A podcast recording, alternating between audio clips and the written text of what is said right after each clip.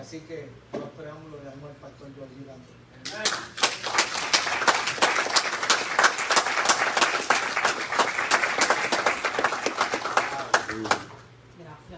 pastor. Vamos a hacer con él. Pastor, cuando, cuando el Señor nos trajo, porque fue Dios, estaba todo bien allá en West Virginia, 14 años de un pastorado eh, eh, muy bueno, nadie me ungió para ser pastor, donde, nadie nos, educó, o más bien nos preparó para ser pastor. A nosotros Dios nos llevó a West Virginia, un pueblo donde no había ninguna iglesia hispana, fuimos la primera establecida bajo el gobierno. Habían servicios hispanos de iglesias americanas, pero no había iglesia independiente. Y Dios nos, prepara y empiezo yo a hablarle de Dios a los jinetes allá en el Yogi y todos ellos de momento empezaron, chico, pero ¿por qué tú no enseñas de Biblia? Y ahí empezó todo en una casa, después en otra, después en otra. Hasta que, que el Señor nos movió a un lugar, establecimos un, grupo y por ahí empezamos. Desde ahí casi 14 años. Y el Señor se antoja de movernos de ahí. Saco de Sodoma y. No lo entendía, yo lloré casi 6 mil dólares al mes. Mi esposa en casa tranquila, con los nenes, a las 2 de la tarde yo estaba en casa, de 6 de la mañana a 9 de la mañana yo estoy galopando, haciendo 650 dólares semanal.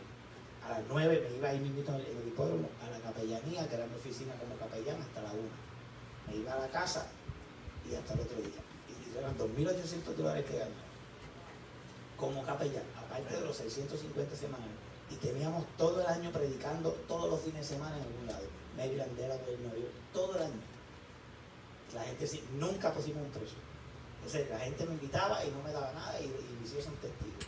Que pagábamos nosotros las cosas y si daban bien y si no amén, porque no iba a ponerse fin. Cuando a ti te apasiona algo y a mí tú me hablas de Dios y mi esposa monta en el carro y dice, me voy, vengo ahorita.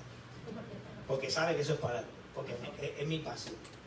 Y, y, y el Señor nos movió. Si fuera por el dinero, yo estuviera allá. Para parar aquí tirando cajas en Lowe's.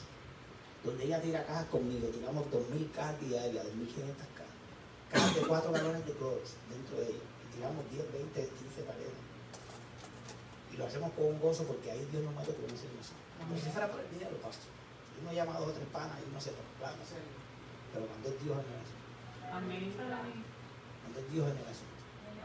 Entonces, cuando llegamos hasta aquí y traemos una palabra de gracia, y comienzas tú a decir que hemos sido justificados por Cristo, y comienzas tú a decir que la justificación es el acto donde Dios te declara justo aún pecando, alguna no impida, es donde Dios te declara justo aún en tu condición de pecado. Cuando tú comienzas a decirle que la gracia ha existido desde siempre, porque la gracia tiene nombre y apellido, ¿verdad? En la vida de Dios. Es, cuando Dios te imparte su vida por pura gracia, cuando Dios te guarda. Cuando tú comienzas a, a hablar de eso ante una, una estructura unas tradiciones y culturas amén, que son contrarias a esto, o hechas por hombres, duele. Y, y- eso hace que muchas puertas se cierren. Pero cuando tú estás convencido de esa verdad, porque el pastor lo dijo, hablan de gracia y no la conocen, porque para tú hablar de gracia no podía ser Pedro, no podía ser este, Juan, no podía ser Santiago, porque ellos caminaron con Jesús el de Nazaret.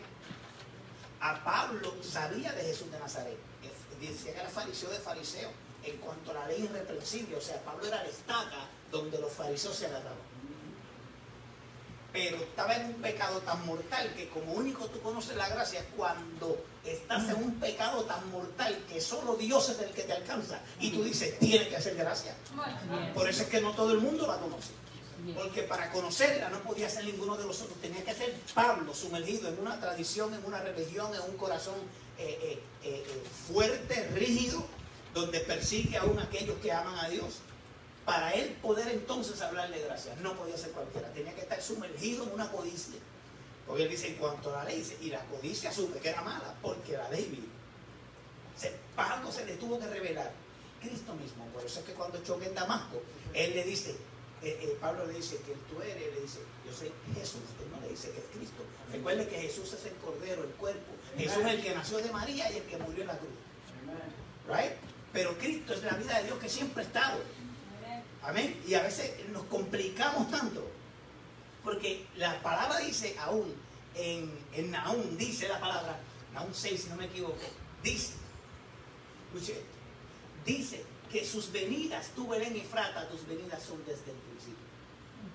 Aquel que venía a donde Jacob, aquel que se encontraba con Moisés, aquel que se le aparece con la espada desenvainada, es Cristo la vida de Dios. Porque Jesús es el cuerpo, el que nació de María, el hombre, el ser humano, el que se rindió en la cruz y dijo, pasa a esta copa. Amén. Por eso es que cuando va, es que no sé, es que no sé, esto no es, no es el mensaje. Pero cuando él va al desierto, está 40 días en el desierto y va caminando después a ser tentado por el Espíritu, dice, por el diablo, perdón, llevado por el Espíritu a ser tentado por el diablo. Y en esa ocasión, cuando él va de camino allá, él es tentado porque su humanidad quiere salir. Por eso lo primero, después de 40 días de ayuno, ¿qué es lo que lo tienta? El pan. Tienes hambre, papá, come. Right? El pan, porque, porque su humanidad tiene que ser probada porque él es 100% hombre. Y si él usa su divinidad como Dios, no puede ir a la cruz, porque él fue a la cruz como 100% hombre. Tiene que ser tentado, tiene que ser probado. Porque él mismo sabía que él era un hombre en un cuerpo. Por eso es que Pablo dice que Jesús vino por la puerta, que es María, a la tierra. Porque un espíritu sin cuerpo en la tierra es ilegal. Porque la tierra es creada para el cuerpo. Right? Entonces Jesús está, Jesús le dice a Pedro, ¿quién tú dices que yo soy? Tú eres el Cristo. Pedro se le reveló que dentro de Jesús había algo más.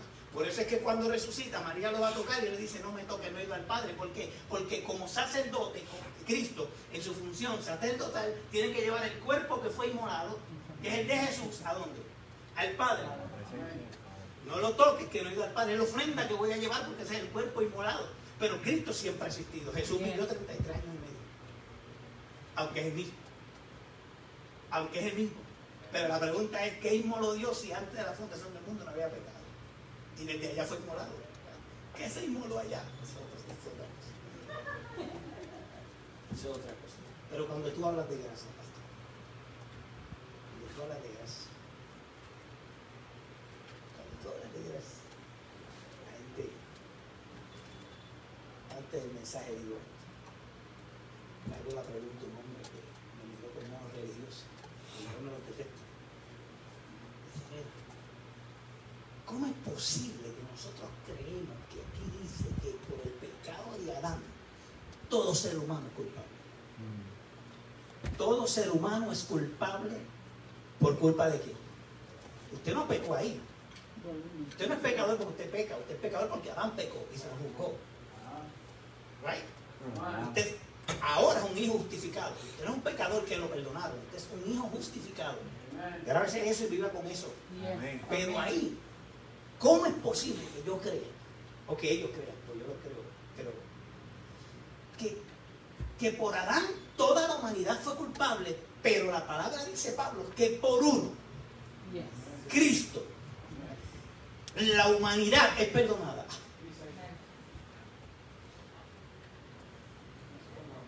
¿Cómo es que yo creo que por uno nos culparon, pero cuando hablan del perdón, la conciencia dice, no, ¿cómo es posible si el ungido, el que ayuno, el que oro, el que estoy todos los días que puedo en el templo, ¿cómo es posible que aquel que no, que ni siquiera está, que no llega ni a la casa de Dios, pero que tú sabes porque siempre tiene con Dios allá en, su, en sus asuntos y en su casa? Y eso hace que ellos comiencen a, ¿a qué? a medirse ante otros y digan, no es posible. ¿Cómo, cómo esta gente? ¿Cómo puedo aplicarme algo y otro no? Ese es otro. Por culpa de Adán el hombre se hizo independiente, independencia. Pero por culpa de Cristo. Dios nunca nos dio libre albedrío, quítese eso de la mente. Dios nunca nos dio eso. Dios nos dio una regla y le dijo a Adán, usted camina así, así y así. Así. Usted no tiene libre albedrío. Usted lo escogió porque usted quiso hacer lo que usted quiera. Usted por desobediencia actuó en libre albedrío. Pero Dios te dio una regla, a ti, la misma que en Cristo. Usted no tiene libre albedrío. Usted tiene que vivir lo que dice ahí. Punto, se acabó. Aquí no hay, no hay un libre No, Dios me dio libre albedrío para escoger. No, señora. Aquí te dice, te da unos parámetros y una línea que tú tienes que vivir. Si no vives en eso, usted está frito. Soy. Vamos. No hay parámetros. Dios es Dios. Él es la vida en ti. Cuando la vida de Cristo está en ti, es manifiesta. Está así. Amén. Right? ¿Ven? Vamos al mensaje. Génesis capítulo 37. Génesis capítulo 37. Cristo, apréndese eso. Cristo es todo. Amén. Así que Dios, cuando Dios lo bendiga, a pasar. Adán, Dios lo bendiga, es un bendecir, ¿no? buenas palabras. Y la bendición no es alguien, es algo, no es algo, es alguien, Cristo. Él lo bendijo con la vida de Dios. Yes. Él lo vendió con su vida sobre pero el hombre la echó. Pero Cristo no la trajo. ¿Cómo no amar a un enemigo? ¿Cómo, cómo? Esa es la pregunta. No es que estoy tratando, es cómo no hacerlo cuando la vida de Dios se. ¿Cómo es posible eso? Génesis capítulo 37. Vamos al tema, vamos a olvidar aquello. Lléveselo en su, en su, en su, en su mentecita. Génesis 37, 3 al 11. ¿Tiene? Dice, y amaba a Israel a José más que a todos sus hijos, porque lo había tenido en su vejez. Y le hizo una túnica de diversos colores y viendo sus hermanos a su padre, que lo amaba más que a todos sus hermanos, le aborrecían y no podían hablarle pacíficamente. Y soñó José un sueño y lo contó a sus hermanos y ellos llegaron a aborrecerle más todavía. Y él les dijo, oíd ahora este sueño que he soñado. He aquí que ataba, ataba matojos en medio del campo. Y aquí que mi matojo se levantaba y estaba derecho y que vuestros manojos estaban alrededor y se inclinaban a mí. Le respondieron sus hermanos, ¿reinarás tú sobre nosotros o, soñarás, so- o señorearás sobre nosotros? Le aborrecieron aún más a causa de sus sueños y sus palabras y soñó aún otro sueño y lo contó a sus hermanos otra vez y diciendo, he aquí que he soñado otro sueño, he aquí que el sol y la luna y once estrellas se inclinaban a mí, lo contó a su padre y a sus hermanos y su padre le reprendió y le dijo, ¿qué sueño es este que tú soñaste? ¿Acaso vendremos yo y tu madre y tus hermanos a postrarnos en tierra ante ti? Y sus hermanos le tenían envidia, mas su padre meditaba en esto. 18 al 24. Cuando ellos le vieron de lejos, antes que llegara cerca de ellos, conspiraron contra él para matarle. Y dijeron el uno al otro, he aquí viene el soñador. Ahora pues venid y matémosle, echémosle en una cisterna diciendo, y, y diremos, alguna mala bestia lo devoró y veremos qué será de su sueño. Cuando Rubén oyó esto, lo libró de sus manos y dijo, no lo matemos. Y le dijo Rubén, no derraméis sangre y echadlo en esta cisterna que está en el desierto y no pongáis mano en él, por librarlo así de sus hermanos, para hacerlo volver a su padre. Sucedió pues que cuando llegó José a sus hermanos, ellos quitaron a José su túnica, la túnica de colores que tenía sobre sí, y la tomaron y le echaron en la cisterna, pero la cisterna estaba vacía y no había agua en ella. 31 al 34. Entonces tomaron ellos la túnica de José, degollaron un cabrito de las cabras y tiñeron la túnica con la sangre. Y enviaron la túnica de colores y la trajeron a su padre y dijeron, esto hemos hallado. Reconocemos ahora si la túnica de- es de tu hijo o no. Y él la reconoció y dijo, la túnica de mi hijo es. Alguna mala bestia lo devoró. José ha sido despedazado. Entonces Jacob arrancó sus vestidos y puso silicio sobre sus lomos y guardó luto por su, por su hijo muchos días. Ahora váyase a Génesis 45, versículo 25 al 28. 25 al 28.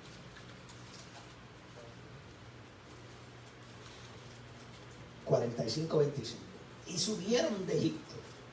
...y llegaron a la tierra de Canaán... ...a Jacob su padre... ...y le dieron las nuevas... ...diciendo... ...José vive aún... ...y él es señor en toda la tierra de Egipto... ...y el corazón de Jacob se afligió... ...porque no lo creían...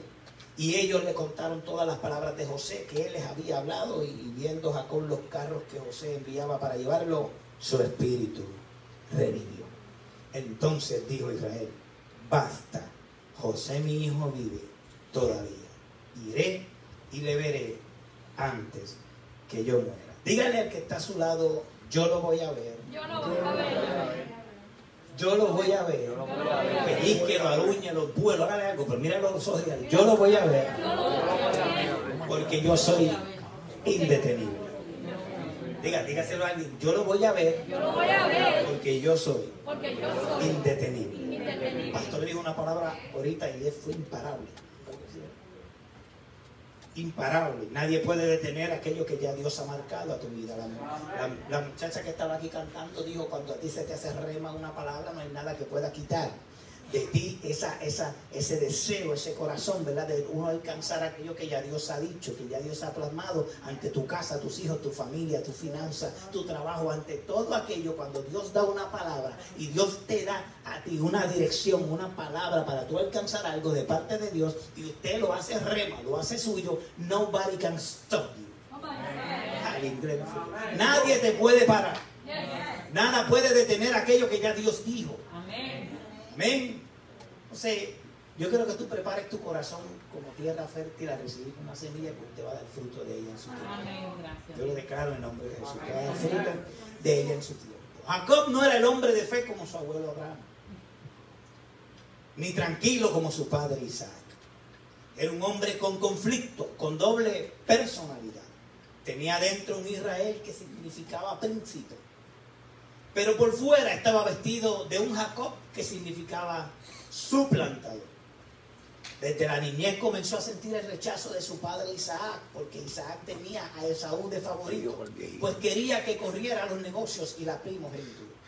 En pocas palabras, esto lo que hizo fue marcar a Jacob, porque Isaac, su padre, tenía preferencia y escogió a Esaú primero que a Jacob. Entonces, cuando vemos, nosotros sabemos que ellos nacieron a la misma vez, sino que uno se agarró del otro, right? Pero la palabra le dice, dice que le dijo a, a su mamá, a Raquel, le dijo, tú vas a tener un hijo y el menor bendecirá aquí. Al mayor y la mamá la tildan por ahí, muchos predicadores quizás sin responsabilidad, que dicen que fue una irresponsable o trató de robarse la primogenitura. No, Dios le dijo a ella que el menor bendeciría al mayor. Ella seguía una orden dada por Dios para que se llevara a cabo la función que Dios había declarado sobre ella, porque Dios le había dicho el menor bendecirá al mayor. Entonces vemos cómo Jacob se cría de esta forma, viendo cómo Isaac, su padre, tenía preferencia con Esaú y rechazaba a Jacob. Pero Jacob, mirando este gran ejemplo, dice que él miró todos los hijos y él prefirió más a José que a los demás. Y lo hizo su hijo predilecto, favorito. Pero si tú buscas la raíz, vemos a un Abraham que escoge a quién? A Isaac y rechaza a Ismael. Vemos que repetitivamente no, no es, no es, no es, no es, eh, una, una eh, maldición generacional, sino que es una conducta aprendida.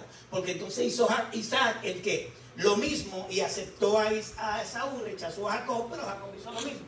Y vino Jacob y dijo, pues yo voy a hacer lo mismo, yo voy a aceptar a José, rechazó a los otros, y los otros lo vieron. Y eso no les gustó a ellos. Entonces esa conducta aprendida que se viene repitiendo todavía se sufre hoy día. Porque hoy en día hay gente que todavía está sufriendo lo que papi o mami hizo y ellos dicen, yo no soy así porque papi no me enseñó eso. Yo no doy mucho amor porque como a mí no me dieron mucho. Yo, yo, yo, trato mal a mi esposa porque ese fue el modelo que seguía. A mí nadie me puede cambiar. No, papá, aquí hay que cambiar porque la vida de Cristo que está en nosotros me impulsa a ser el hombre y la mujer que Él quiere que yo sea. No es nada más que la misma imagen de Dios.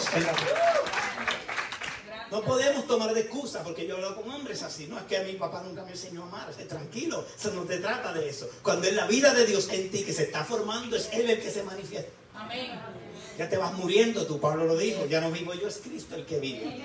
Cuando ya Cristo vive, imagínate tú Pablo, están siendo apedreados, siendo azotados un montón de veces mirándolos a los ojos y en su carne diciendo, papá, hace unos días atrás cuando yo era el cheche de la película, tú no te atrevías ni a abrirme la boca y me respetabas cuando yo era aquel que estaba en la calle y estaba, y eso no pasaba, pero ahora que he decidido cambiar, tengo que perdonarte, ¿por qué? Porque ya no vivo yo, si fuera por mí,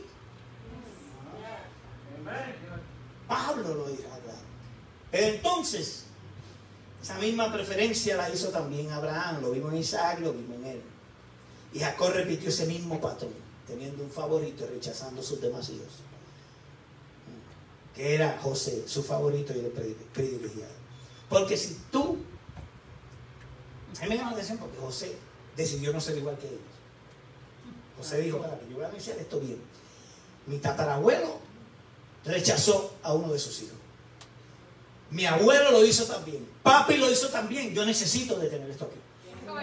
Yo, ¿Por qué? Porque a mí me dieron un sueño, una palabra, a mí Dios me habló, a mí Dios me ministró, a mí Dios me señaló, a mí Dios me da una dirección. ¿Cómo yo voy a repetir aquello que mis abuelos, mi abuelo, mi papá está haciendo cuando yo necesito hacer un cambio por el bien de mi misma familia? Por el bien de mi misma familia, por el mismo bien de ellos.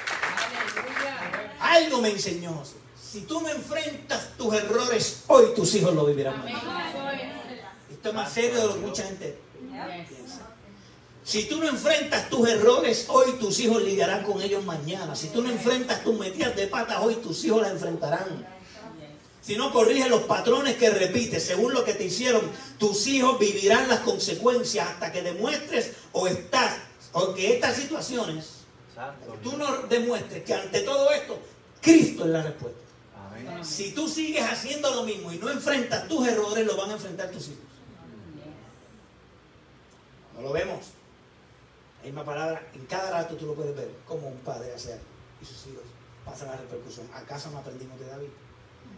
Que cuando está sentado, Dios le dice, tú vas, tú vas a construir un, templo. Y cuando está en el hecho de muerte, él, él se complica y empieza, no, pero yo no iba a, a crear un templo. Y llama a Salomón su hijo. 40 años Salomón reinó en paz. ¿Por qué? Porque papi se quemó los lomos matando todos esos gigantes. Yes. Papi conquistó la tierra. Papi conquistó el oro. Yes. Papi batalló con todos los que tenía que enfrentar, con los pecados aún que tenía David. Y por puritita gracia, porque Dios le reclama a David el pecado con Besabé, pero nunca le menciona que mató a Goliat. ¿Cómo es eso? Nunca le reclamó eso. La gente habla de cuando Judas se quita la vida, pero nadie dice que Jesús sabía que Judas robaba desde el día uno y nunca dijo nada. Eso es gracia. Yo sé que conmigo hago un pillo, este es mi pana.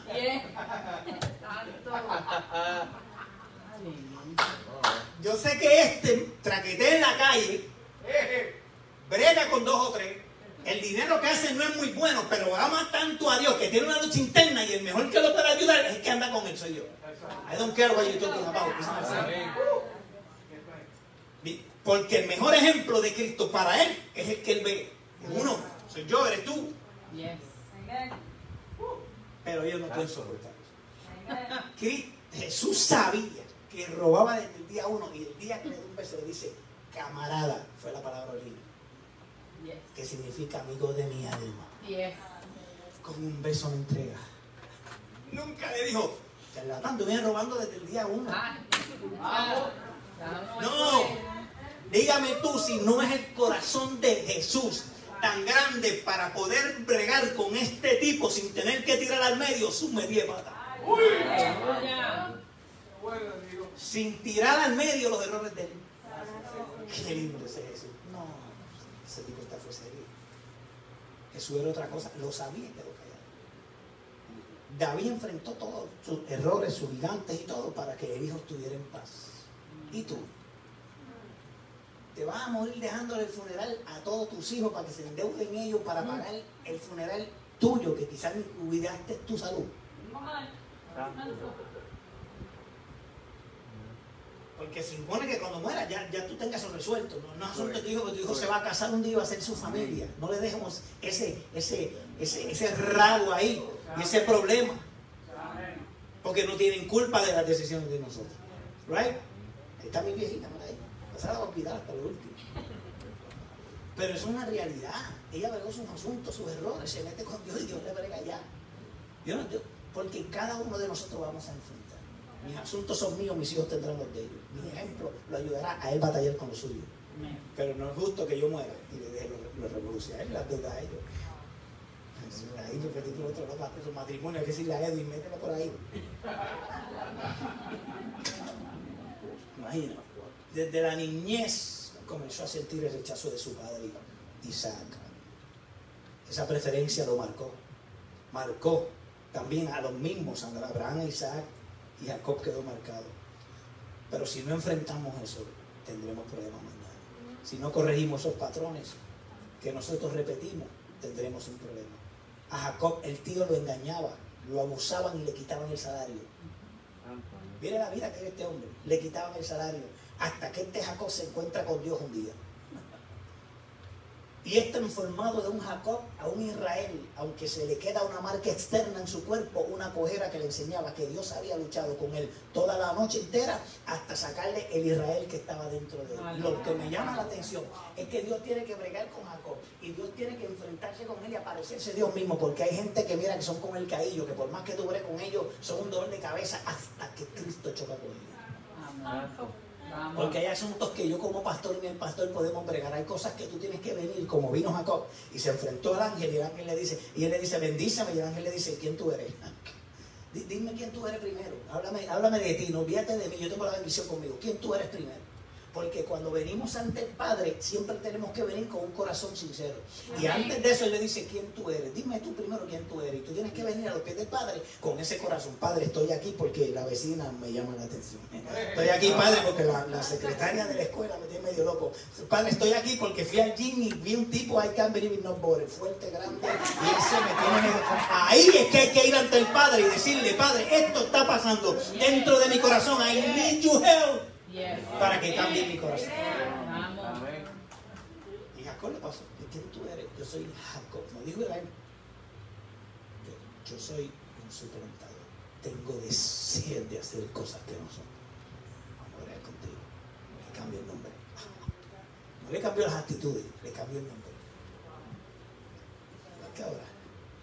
Hizo hijo, heredero, heredero, justificado, perdonado, aunque todavía hay una pala con la cual tú estás cojeando. Pero sigues caminando conforme a, que, a la voluntad del Padre y buscando la dirección de Dios para alcanzar el propósito de Dios aún. Ay, Dios mío, pastor, voy a decir esto me hago. No es culpa del pastor, es culpa mía. Lo que voy a decir, Pablo va a caminar, dice Pablo, quiero hacer lo bueno, la carne no me deja y termino haciendo lo malo que no quiero. Y Pablo dice, pero voy camino al propósito, el supremo qué? Llamamiento. O sea, que él iba camino al llamamiento. Vamos. Pequé aquí, pero sigo. Pequé acá, pero sigo. No es lo que me gusta porque no estoy haciendo lo que quiero, estoy haciendo lo que no quiero, pero no aguanto. La, es que es mucho para mí. Es que esta, esta debilidad me. Y el Padre ahí te sigue empujando al propósito. Eso no lo vas a ver en un instituto tradicional. No te lo van a leer. Porque tendrían que cambiar todo el currículum. Porque el currículum está basado en otras cosas. Eso es otro tema. Pero un día, se encontró Jacob. ¿Con quién? Con Dios. Y le sacaron el Israel de adentro. Jacob, que era soñador, veía una escalera y ángeles bajando y subiendo. Se hizo rico y multimillonario por un sueño que tuvo. Con una para y un ganado. Dios le da el sueño, el tipo se hizo rico, millonario, por un sueño que el mismo Dios le dio. Porque era un soñador y él veía una escalera. Y Jesús le dice a los discípulos, el libro de Juan, "Oye, mira, es la escalera que vio Jacob. Aquella sombra de la escalera era yo, mismo con él, que tenía un encuentro ju- junto con quien. Y le está diciendo, yo, entre tú, Jacob, pillo, ladrón, engañador, como lo quieras llamar, hay algo, soy yo la escalera que te voy a unir con el Padre. Espera un tiempo que eso va a suceder. ¡Pum! Futuro, yo soy, que dijo Jesús a los discípulos. Amén. Le está mostrando por pura gracia lo que venía. Por pura gracia lo que venía. Jacob era soñador. Pero un día le pasó algo trágico. Su amada Raquel se muere. Y Raquel muere y él entrega con él todos sus sueños, sus aspiraciones, sus deseos. Solo se regocijaba en la presencia de sus dos hijos predilectos, José y Benjamín. Los demás no le importaban. Y él se refugiaba ahí. Pero él dejó de soñar y cuando dejas de soñar, Dios despertó otro que sueña. Yo voy a repetir eso. Porque cuando él dejó de soñar y cuando dejó él de, de- de soñar aquel sueño que ya Dios le había dado, Dios levantó un soñador en su casa, porque entonces Dios levanta a José. Porque cuando tú dejas de soñar, Dios levanta a alguien que sueñe por ti. Cuando tú no crees, siempre habrá alguien que cree por ti. Cuando no quieres orar, siempre habrá alguien que orará por ti. Cuando tú no quieres seguir, siempre hay alguien que te empuja. Siempre hay alguien que cree en ti más que en ti mismo. Cuando eso pasa en nuestra vida, Dios siempre pone a alguien. Por eso es que en esto no se puede solo. Todo el mundo necesita a alguien. Jordan necesitó, necesitó a Pippin. Right? Daddy Yankee necesitó a, a Fonsi, si no tampoco hubiera pegado con despacito. Isaac necesitó. Pablo necesitó. Jesús necesitó. Todos necesitamos a alguien. Que cuando usted esté ya, en el momento donde usted no quiera seguir, ese está contigo y te dice, eh, eh, eh, páramelo ahí. Vamos. Levántese. Que Dios te dio una palabra a ti. Ah, que no, es que no, es que estoy viviendo esto. Dios, no te acuerdes de esa palabra, porque yo me acuerdo cuando Dios te habló y te restrugó el pelo y diste vuelta y te trujaste en la iglesia y ahora te estás echando para atrás. No, yo me acuerdo aquel tiempo hace 10 años cuando tú eras la primera que llegaba y orabas aquí y ahora estás media desanimadita, pero Dios te está empujando y usa a alguien para que ese alguien te lleve a alcanzar el propósito y el sueño que ya Dios te dio. Valoriza el que tienes al lado tuyo. Y muchas veces ese empuje viene con una molestación. No te molestes. Disfrútalo. Él dejó de soñar y Dios levantó a uno. Cuando tú dejas de soñar, Dios levanta a. Jacob dejó de soñar y José empieza a soñar. Nunca soñó mal de sus hermanos, porque los vio con él en el campo amarrando trigos. Pero ellos se postraban delante de José y eso no le gustó a sus hermanos. El otro sueño los vio como estrellas y, a su papá como sol y a su mamá como luna. Él los vio en las alturas, no como gusanos, sino en las alturas y ellos no lo entendieron. Él nunca quiso traerles un sueño para decirle estoy sobre ustedes. Él está diciendo, nos vean, veámonos nosotros en las alturas. Esto no se trataba de él, él estaba diciéndole, nosotros como familia estamos aquí arriba, Yes. donde Dios nos va a llevar es aquí arriba. Pero qué triste Señor. cuando tú le das un sueño a tu familia y ninguno te lo cree. Vamos. Alabado sea Dios. Ninguno te lo cree. Por eso ellos se postraban ante él y eso le molestó a sus hermanos.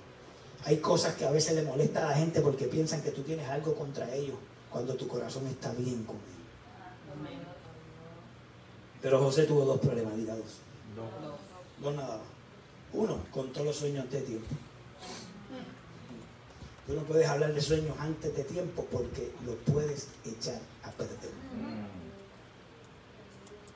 Estoy hablando que te dio la gana de estudiar algo porque tú quisiste. Estoy diciendo aquello que Dios te puso hicieras.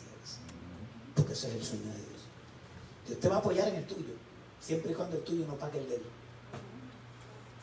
Si tu sueño, o tu ministerio está bien acá arriba, yo sí, no, yo no soy apóstol, yo soy el doctor.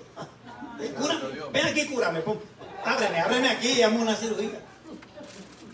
No, Pablo dijo, yo soy el apóstol entre vosotros. No dijo sobre. Vamos. Yo soy el más pequeño. Imagínense, Pablo dice, yo me pongo para que ellos suban. Yo mengo para que otros crezcan. ¿Se parece a gente de hoy? Santo. Que si quitáramos la palabra apóstoles y pusiéramos enviados, que es lo que significa, Amén. A unos Dios los, les dio el don de ser enviado. Porque ahora que estamos arriba, ahora estoy arriba. Que está pidiendo en la duda, la mano no le Y yo lo veo igualito, lo único que tú te viste bien y tienes plata, y él está en necesidad y no lo has visto o te haces el loco. Pero son lo mismo ante mí. Ese es el Dios que yo le. Un hombre dijo una vez la diferencia de un preso y nosotros es que a ellos los cogieron. Eso es. Y a muchos de nosotros no. Nosotros, trayendo las planillas aquí, trayendo, trayendo la computadora de- del Fustam, a ver cuántos aquí dijeron que eran solteros, a ver cuántos eran de Fustam. A veces somos tan injustos en la pequeñez. Yes. En pequeñez, porque Biblia dice que toda injusticia es pecado, la simpleza nos hace pecadores. Y Dios por pura gracia. Dios te ve en su Hijo perfecto y sin problemas con Él. Así ve, dice que, que Él te ve perfecto y te ve una actitud correcta. Imagínese usted cómo es Dios. Otra cosa que hizo José es que tú no le puedes contar tu sueño a todo el mundo, porque el que no sueña es un matasueño.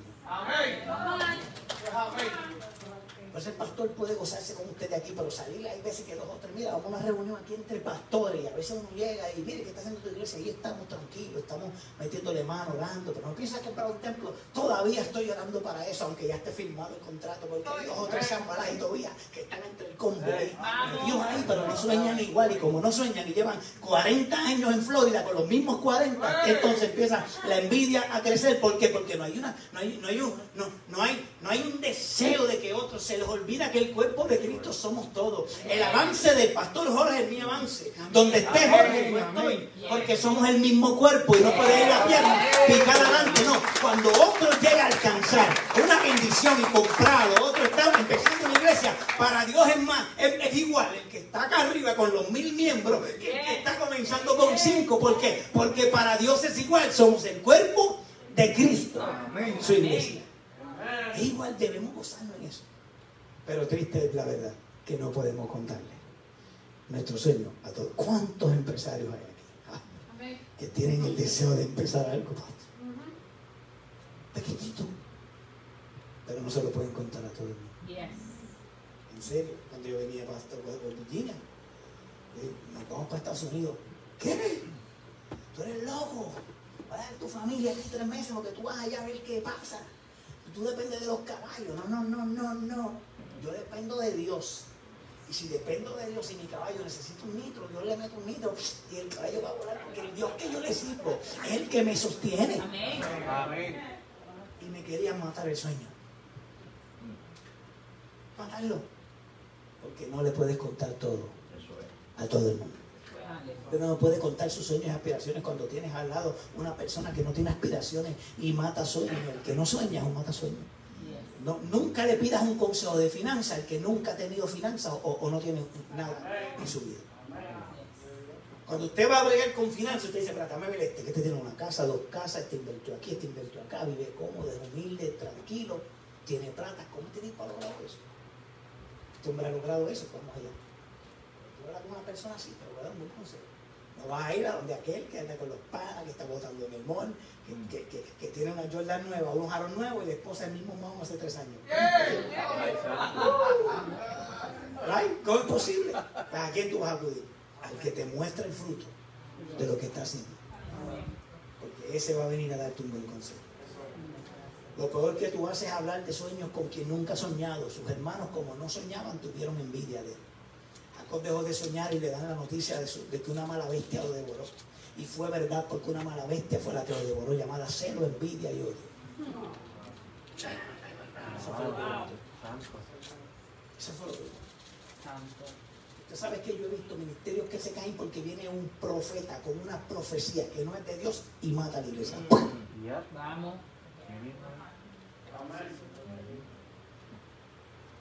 Es impresionante. Fue una bala bestia. Lo echaron en una cisterna y los ismaelitas descendientes de Israel, de Ismael, perdón, escuche, el error de Abraham, Yes. descendientes de Ismael, el error de Abraham, compran a José. Porque a veces Dios va a usar tus medidas de pata La metida de pata de, de Abraham fue lo que bendijo a José, porque eso lo compraron y lo sacaron de ahí. Hay veces que no entendemos. Por eso no juzgue nunca la metida de pata de alguien. Porque esa metida de pata de alguien Dios la puede usar y al final ser tú bendecido con eso. Porque al final te encuentras tú con el mismo hoyo y eso es lo que te dice, eh, me acuerdo de este. Dios. Me acuerdo. Siempre, siempre, siempre. Siempre los ismaelitas te llevan a tu destino. Siempre un ismaelita te lleva a tu destino. Porque aún esas metidas de pata. No confundas que Dios te está madurando con que Dios te está abandonando en el proceso. Vamos. Jo- José estaba ahí, pero ahí tenía que ser madurado. Porque era el nene de papi. ¿ya? Era el bebé de papi. Y tenía que Dios procesarlo. Hacerlo hombrecito, métete aquí, papá. Que lo que te voy a llevar, a donde te voy a llevar, tú necesitas ser procesado como un hombre. Lo mismo que le dijo David a Salomón. Salomón, tienes que matar a Joab. ¿Por qué, papi? Si yo soy asesino, mátalo. ¿Por qué? Porque este tipo no tiene el corazón mío. Y mató a los que yo le di misericordia y perdón. Y si él mató a los que yo le di misericordia y perdón, ese mismo te mata a ti para coger el reino. Hay que matarlo. Si no lo matas tú, mando yo a matarlo yo. Mm, lo mismo. No confundas que Dios te está madurando con que Dios te abandona. José lloraba y gritaba en la cisterna y nadie lo socorrió. Porque es necesario que a veces lloremos para desarrollar fe. Y es necesario que a veces estemos en ese proceso porque ahí Dios quiere hacer algo con nosotros. Por eso no le pidas a Dios que te saque del proceso. Pídele a Dios que te haga. Porque es mejor la unción en el desierto que sin la unción estar en Sodoma. Es mejor la unción en el desierto, porque la unción en el desierto siempre hace buena. Vamos. Por eso es necesario que lloremos y pasemos. Y otra cosa es que Dios nos trabaja con quien no se deja procesar. Dios no trabaja con el que no se deja procesar. Nunca verás a José quejarse. Aleluya. Tipo hizo buche en la cisterna. Yo me lo imagino diciendo, Señor, yo sé que aquí tengo una hambre, aquí no hay nada, esto está duro aquí. Aquí puede ser que muera seco porque no hay agua, está vacía. Puede ser que aquí, Señor, en este mi, mi fe mengue en un momento dado. Puede ser que me vaya deshidratando mi mente poco a poco, como no estoy alimentándome. Puede ser que llegue un momento donde el derrame o quizás un paro renal, algo va a pasar en mi vida. Pero yo estoy seguro que si hay una palabra dentro de mí, yo no puedo morirme. Y si me muero, tú me levantas el cuerpo porque hay una palabra que dice que yo voy a estar arriba. Y mi amado José, que yo la palabra, y si Dios te da una palabra, aunque no lo veas todavía, Yes. Amén. Gracias, Señor. Aunque no lo veas todavía, yo no tengo una palabra. Dios nos da una palabra a nuestros hijos, como dice el Padre. A tu hijo Dios da una palabra. Y lo sabe. Y Dios a, a tus hijos, a tu familia. Y Dios lo sabe, a ti mismo. Y estás ahí en la cisterna aguantando cosas que mucha gente aquí sabe, incluyendo el pastor, y cosas que solo tú sabes. Y las. Pero estás ahí entendiendo y comprendiendo que si Dios te dio una palabra, Amén. Yes. tiene que cumplirse. Amén. Amén. Como Abraham cuando Dios le dice, lleva a tu hijo y sacrifícalo, vete allá arriba. Y, él se va y se lleva, vaya arriba. Y cuando está arriba, él le dice a los, a siervos, yo voy a bajar con el nene. Yes. Volveremos. Porque Abraham sabe que aunque mata el nene y lo queme, porque la, la- ofrenda se quemaba. Él no iba a matarlo nada más, él iba a matarlo, desangrarlo y ponerlo a fuego. Porque esa era la ofrenda. Él sabía que de las cenizas Dios Yes. hacía otro bebé. Dígame, ¿por qué no es el padre de la fe? Es el padre de la fe. Entonces, cuando tú entiendes esto, amado, tú tranquilo en el proceso. Porque Dios te va llevando. Dios te va llevando poco. Muchos de nosotros no adoramos porque no hemos sabido gritar, no hemos sabido entender el dolor en el sufrimiento. Muchos de nosotros llegamos y no adoramos porque el, el dolor y lo que estamos viviendo, eso es lo que nos, nos- nos arropa más que la palabra que se nos dio, que la gracia que se derrama. Y a veces nos pasamos por eso. Y es un problema confundir cuando Dios te está, te está madurando en el proceso con que te ha abandonado. Él no te ha abandonado, Él está ahí.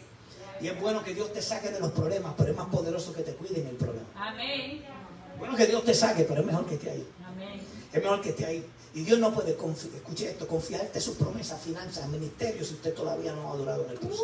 Hay unas riquezas para José que no podían venir hasta que José pagara el precio y pasara lo que tenía que pasar. Porque tú no, Dios no te puede dar dinero si usted no ha tenido que pagar el precio con lo que usted votó y ahora decir cuánto necesitaba aquello que yo desperdicié para hoy valorar cuando Dios me lo.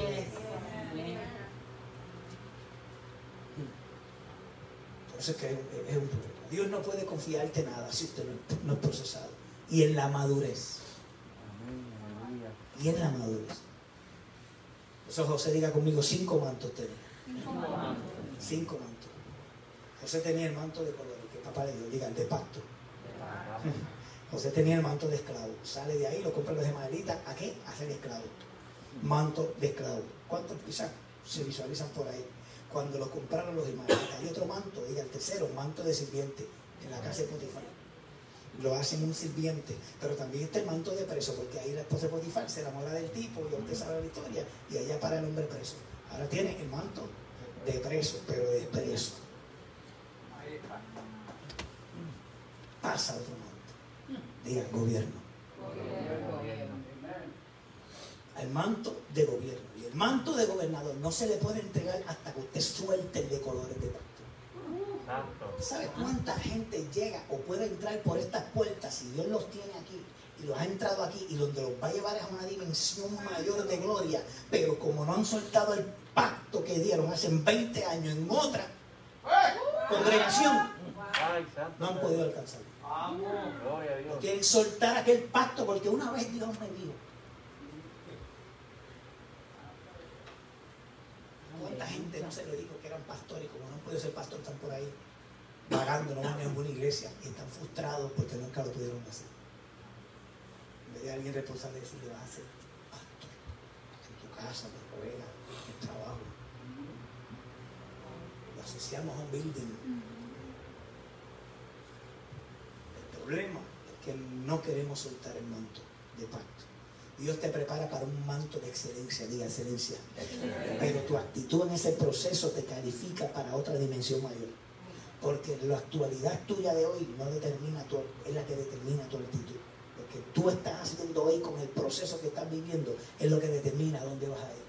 Porque Dios puede tener para ti un buen plan y tú mismo que mantenerte estancado por tu actitud en el proceso. José no. José sabía lo que había soñado, sabía lo que Dios le había dicho, sabía lo que el Padre le había dado a él como sueño y él sabía dónde iba. Por eso él podía estar tranquilo en la cisterna y cantarse un aleluya ahí, porque sabía que Dios iba a hacer algo. Y aparecen quienes el error de Abraham, los ismaelitas. Me imagino él de preso también en la cárcel y allá cantarse, aunque en cadena, dice porque algo él sabía y era que Dios le había dado una palabra. Amén. Pero tu actitud en ese proceso va a determinar. Dios. Muchas veces el fracaso y el dolor son tus mejores amigos porque lo que no te mata te hace fuerte. Eso usted lo sabe. Aleluya. Tu dolor es muchas veces la bendición de alguien. Yes. La familia no sabía que al ellos tirar a José en la cisterna lo estaban acelerando al propósito. Amén. Ellos no saben que el ellos ponerlo en la cisterna hacía que se acelerara el proceso de Dios con José para ellos ser bendecidos. A José quien lo aceleró para llegar al propósito que Dios tenía fueron los envidiosos hermanos que vivían con él. Fue la traición de aquellos que dijeron que te aman. Aquellos que dijeron no te voy a soltar.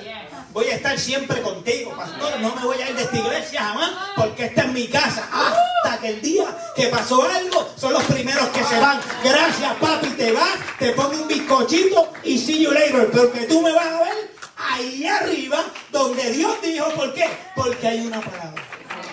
Y esa gente nos acelera al propósito. Ellos no sabían eso.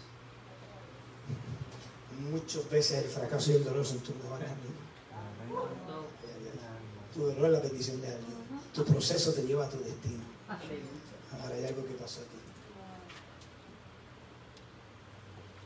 Y es que los hermanos no entendían algo que Dios ya había estipulado o había establecido desde el principio. Y es que los hermanos, ellos no saben cuando Noé está en el arca, cuando Noé eh, pasa el diluvio. Lo primero que Noé lo convence de que Dios está en el asunto es un arcoíris. El arcoíris de colores le está diciendo a Noé, yo tengo un pacto contigo. Y ese pacto contigo es el que hace que yo te saque de medio de este diluvio y salve a tu familia para que para comenzar algo nuevo en la humanidad. Es un pacto que se confirma a causa de que de ese arcoíris los hermanos no sabíamos, se les olvidó que la única manera, porque después que hace Dios, el hombre, eh, yéndonos al principio, cuando Adán peca y, y- y peca este, Eva, ¿qué hace Dios? Los cubre, ¿verdad que sí? Pero ¿qué pasa? Que más adelante Dios establece que como único él recibe una ofrenda por el perdón del, del perdón de los pecados que hay un sacrificio. Y Dios establece eso. Por eso es que Dios, cuando Caín y Abel traen las ofrendas, las ofrendas de Caín eran buenas, pero no costaban vida. La ofrenda de Abel le encantó a Dios porque hubo un sacrificio. Abel pudo entenderla. Que de, amado, Abel pudo entender que la ofrenda tenía poder para convencer a Dios. Y él trajo una ofrenda que costó sacrificio, pero el otro no. Pero fue buena también, porque Dios la miró con agrado. Pero Dios miró algo más. Dios dijo, ¿cómo este se le revela que a causa de un sacrificio? Yes. Los hermanos de José se le olvidó o no lo sabían. ¿El qué pasó? Que ellos no se, ellos se olvidaron porque ellos tuvieron que matar un. Ellos matan el cordero. y derraman su sangre y cogen el manto. Vamos, vamos. Santo. Santo Dios. Ahí. Dame algo. La sangre está ahí degollada. Y José lo tienen ahí a bilbazo limpio. Pim, pum, pim, pam, a. Piña loca con José. Pero los hermanos se les olvidó o no sabían, se les había olvidado, porque Dios es experto en borrarle a los otros que ven cuando la mente. Y ahí mismito ellos llegan y dicen, espérate, vamos a hacer algo para que papi y Jacob no se enojen. Vamos a hacer algo, vamos a matar un un corderito, vamos a matarlo. Sacrifícalo y vamos a tomar el manto de colores, diga pacto, pacto. Y vamos a tomar el pacto, el, manto y vamos a mancharlo con la sangre. Y lo manchamos con la sangre.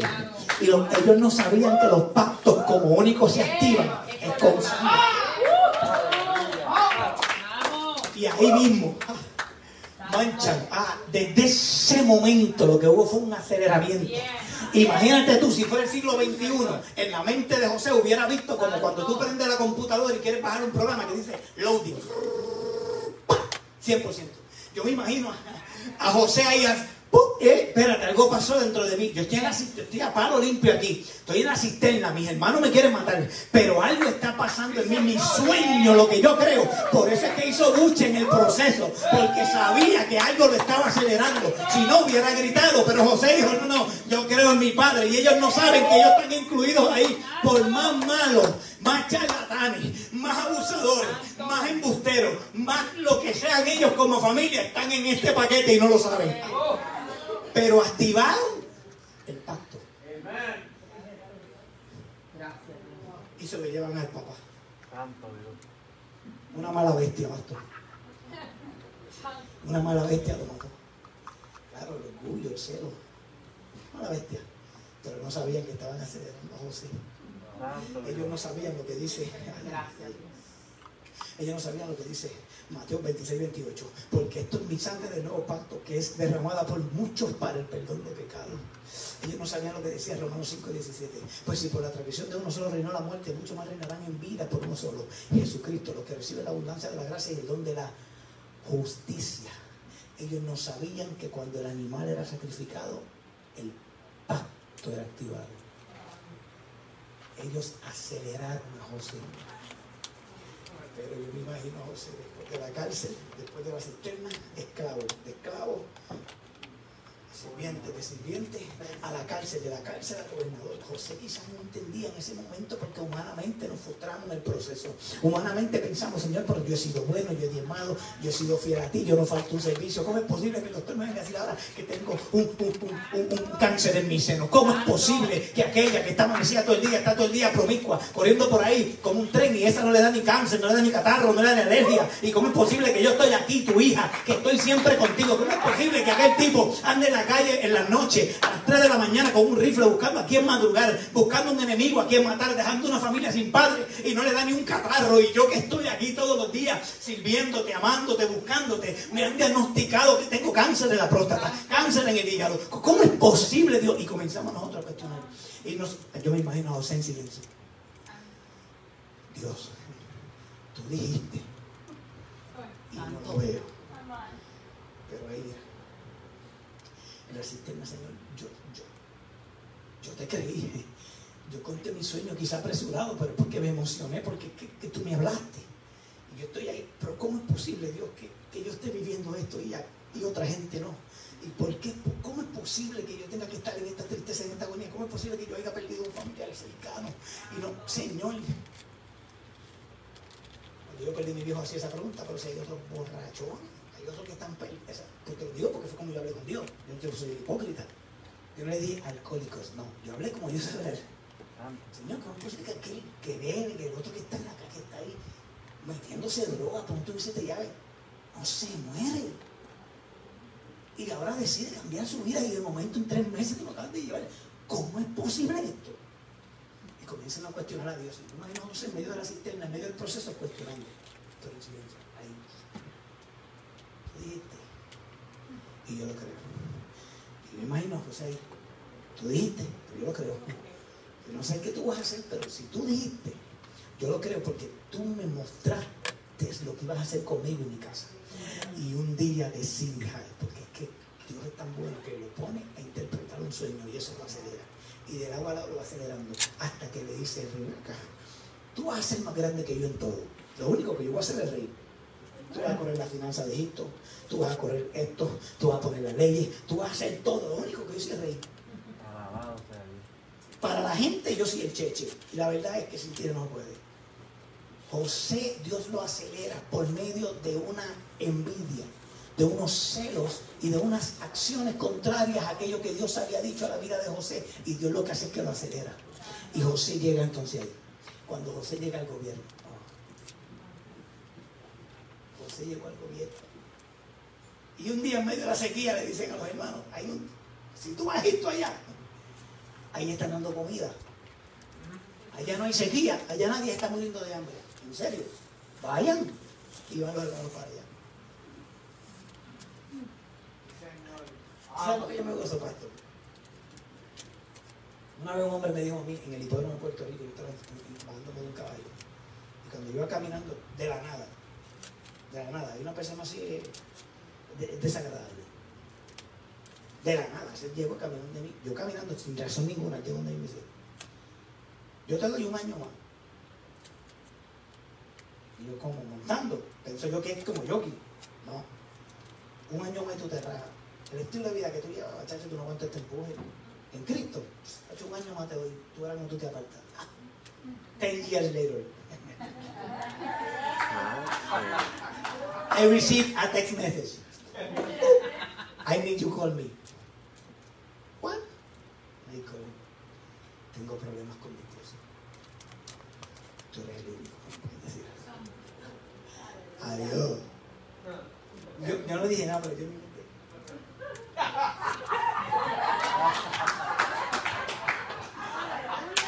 ¿En qué te puedo servir? Pasó esto, esto y esto. Ah, y después que termine toda la charla, ¿tú te acuerdas aquel día que yo te... De hecho, sí, yo malinterpreté. No, tenías razón.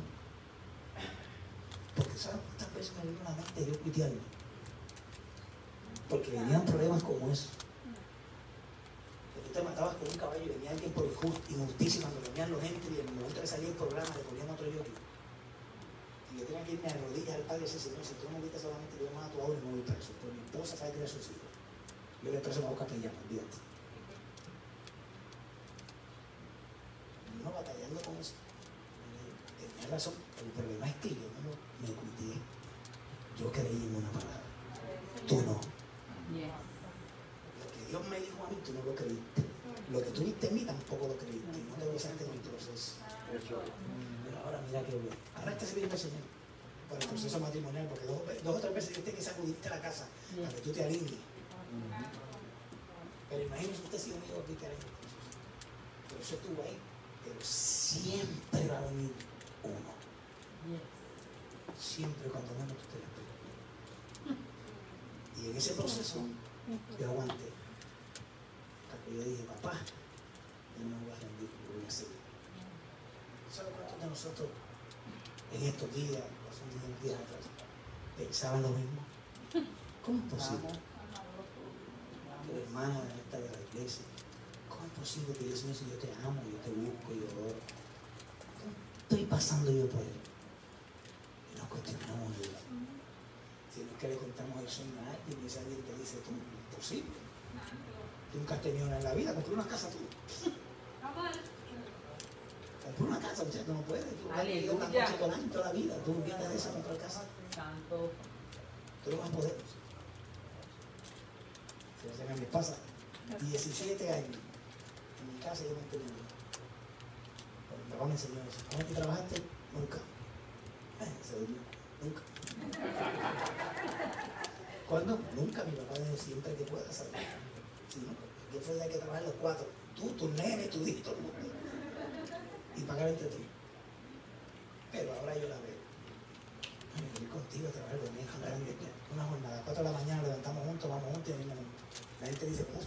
verse todo el día. O sea, a no te gusta, papi, verla todo el día, tú tienes un gran problema. No quiero andar con la tuya, ¿eh? ¿Qué, tú quieres ver? ¿A quién tú quieres ver? Ah, esa es otra cosa, ya. Pero es un deleite.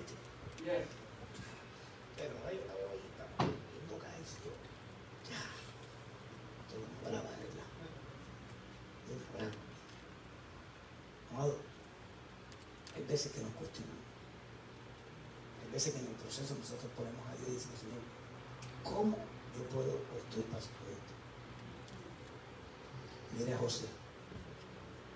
Acuérdese eso todo el día. Las lágrimas de José en la cisterna eran la bendición de los hermanos, no lo sabían. Gracias, Señor. Tu sufrimiento puede ser la bendición de Dios. Gracias, Padre. ¿Sabes cuánta gente, quizás hay un perdió un familiar, estás en planes de suicidio y viene otro que perdió o un familiar que lloró y sufrió y es el que lo sostiene? Y su pérdida fue la bendición de él para poder coger a este y impulsarlo a algo más. No cuestionemos a Dios en el proceso. Tenemos nosotros que estar ahí y creer que si Dios me dio una palabra para mí, para mis hijos, para mi casa, para mi iglesia, para mis pastores, para mi familia, yo lo voy a ver. Amén. Mis ojos lo van a ver porque el pacto se activó y cuando Dios habla ya el pacto, le trae el pacto en sí mismo. Porque el idioma de Dios es Cristo. ¡Uf! Ahí está, ya está, eso está ahí, eres bendecido, eres, eres predestinado, eres amado, eres glorioso en Dios y vas a lograr lo que Dios te ha dicho. Pero tenemos que creer, aunque lloremos en el proceso. A muchos aquí se les va a tornar más duro, a más duro. Oye lo que estoy diciendo. Si aguantaste hasta ahora, aguanta un poco más. Aleluya, gracias, Porque se nos va a tornar a unos un poco más duro. Va a parecer que no va a pasar nada y va a parecer que todo se viró y se van a levantar dos o tres. Y van a comentar dos o tres y van a hablar de ti dos o tres y las cosas se van a poner color de hormiga brava. Pero algo te aseguro, es que te vas a parar y vas a decir, yo aguanté como José en la cisterna. Yo aguanté como José, pero hubo un manto que a mí se me dio y cuando Dios me da una palabra, Dios va a cumplir esa palabra y Dios activó un pacto conmigo y no hay nada que pueda descartar o cancelar aquello que Santo Dios. tus lágrimas son la bendición de alguien. Gózate en el proceso. Sí, mi Dios. Dice José, que enseña José en esta vida. Al final, todos comieron gracias a José. Me imagino cuando ellos lo vieron, pastor. El nene. El nene. Pero ese no es José. Porque nosotros lo dejamos medio calvito así, el hombre está. Si sembró pelo ahora. ¿Cómo es posible? Pero si hacen 10, 15 años atrás lo dejamos en la iglesia medio cliquillado. Ese es Jorge. Ese. Que lo que estaba cantando de otro rapeo así, ¿verdad? Porque así la gente. Ahora no, quizás no esté rapeando, ahora es el consejero. Ahora no, no canto, pero me necesitan. Ahora los pastoreos. Eso no lo va a entender todo el mundo. Es algo que tú vas a mirar y van a decir, ¿cómo? pero ¿cómo es posible si nosotros parecía que se iba a morir? Y les hace un banquete y en la mesa, que José, que en la mesa tiene que haberle dicho, ¿me acuerdas? Cuando tú me dabas una bofeta, yo decía, bendita. Cuando tú me criticabas, yo decía, es que mi día me critica el Padre. Que tú estás hablando de mí, pero si tú hablas de mí, hablas de Dios. Lo otro ni lo pienses. lo otro. Vamos.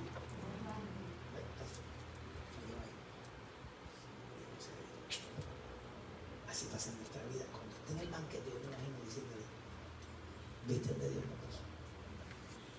Que bastaba con creer.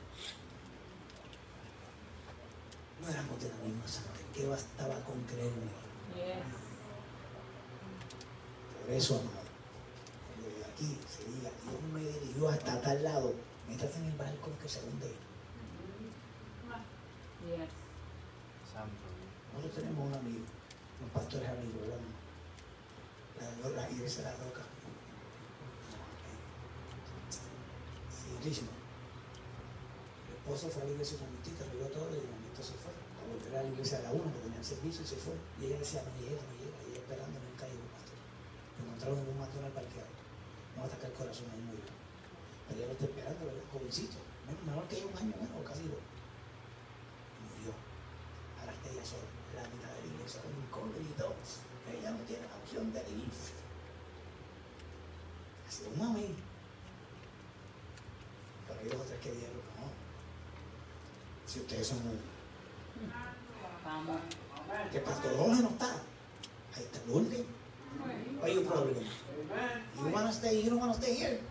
Let it go, see you later, papi. Let go. Te atrás.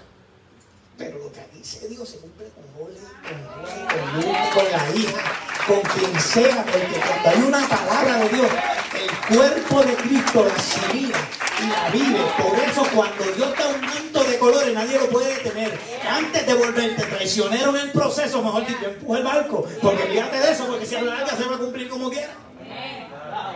Right? Gracias a Dios. Entonces después vas a hacer de lo que sir- sirve el plato en vez de los que están sentados. Porque. Amén. Cuando Dios da una palabra, Dios cumple esa palabra. Lo que no ves ahora, tranquilo, que lo vas a ver pronto. Amén. Créelo. Amén. Tus hijos, créelo. Gracias Dios. Nietos, créelo. Tu hija, créelo. Gracias, Padre. El nene, créelo. Está rebelde, créelo. Gracias, Señor. Dios lo va a traer como sea. Y es mejor que estén aquí con una pata a que no estén. Déjalo que Dios bree. Dios va a hacer algo con cada uno de nosotros, porque es una palabra de Dios. Pero tenemos que creerla. Y si no maduramos en el proceso como José maduró, tendremos un problema de. Así que nosotros enfrentemos lo de nosotros hoy. Vivamos creyendo que hay una palabra. Y si Yes. es momento de pasar necesidad, se pasa en el proceso. Yes. Pero acuérdese de algo. Si Dios lo dijo, lo va a hacer. Yes. Amén. Si Dios lo dijo, Él lo va a cumplir. Amén. Y lo va a hacer con cada uno de ustedes. Amén. El Gracias. pastor, cuidando la iglesia. Y si usted tiene un negocio, créale a Dios. Amén. Gracias. Jesús dijo que los del mundo son más sagaces pensando que los hijos de la luz. ¿Sabes qué significa eso? Que ahora te llega un chopper todos los, todos los fines de semana. De Walmart, de Lowe's, de, de Home Depot, de JCPenney. Y usted se envuelve y se endeuda. Hollywood le pone las películas ahí y usted va y se endeuda. Porque son más sagaces del mundo. ¿Por qué nosotros no podemos ser negociantes? ¿Por qué no podemos ser empresarios? Yes. Si, si eso es lo que está diciendo, ¿cómo es posible que los de afuera piensen en endeudar los cristianos endeudados? Yes. Usted tiene que andar en un carro que andar en una casa buena, tiene que estar viviendo bien, tiene que estar en paz, usted tiene que estar en gozo, usted tiene que estar en abundancia, porque esa es palabra. Está usted. Está usted creerlo. José dijo, me aguanto un poquito, pero voy para el trono, papá. Amén. Aguanta un poco más. Que tu milagro, como dice la canción, viene de camino. Póngase de pie conmigo. Póngase de pie conmigo. Aguanta, aguanta un poquito más.